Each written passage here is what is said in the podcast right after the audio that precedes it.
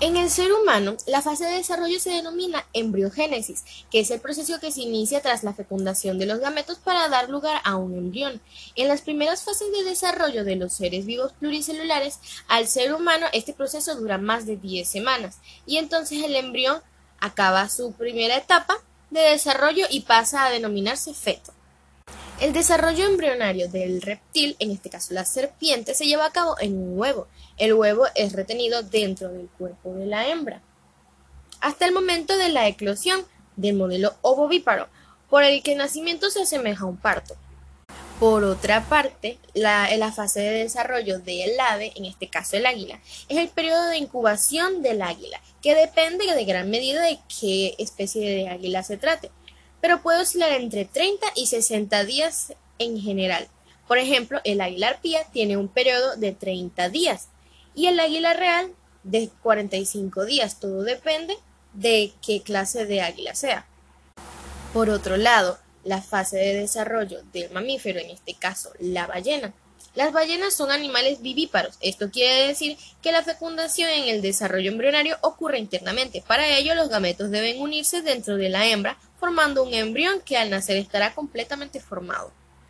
La fase de gestación del humano existen básicamente tres etapas del embarazo, denominadas primer, segundo y tercer trimestre, en los cuales se suceden cambios en el cuerpo de la mujer y por supuesto en el desarrollo del bebé.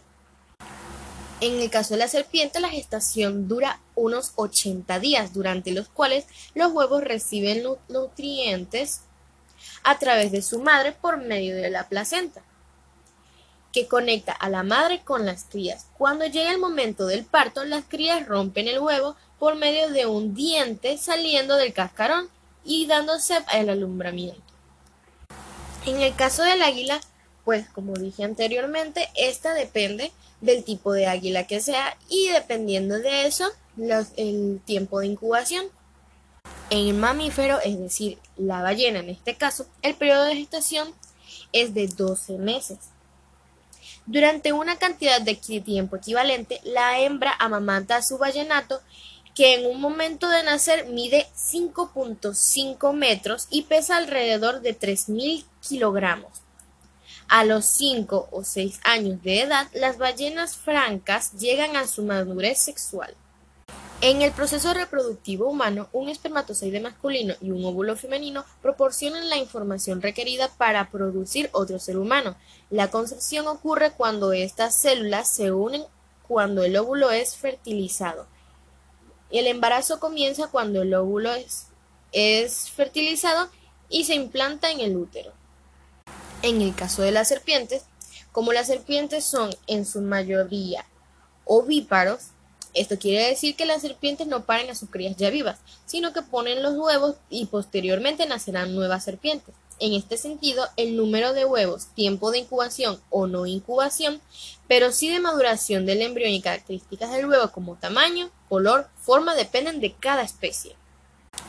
En el proceso de reproducción del ave, en este caso el águila, como las águilas son monógamas y cada año reparan su nido para criar un polluelo, la reproducción de las águilas se da, como en todas las aves, por fecundación interna.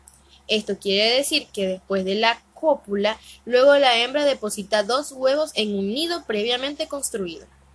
En el caso de las ballenas, las ballenas son clasificadas como mamíferos debido a su viviparidad y a que poseen glándulas mamarias productoras de leche para la alimentación de sus neonatos.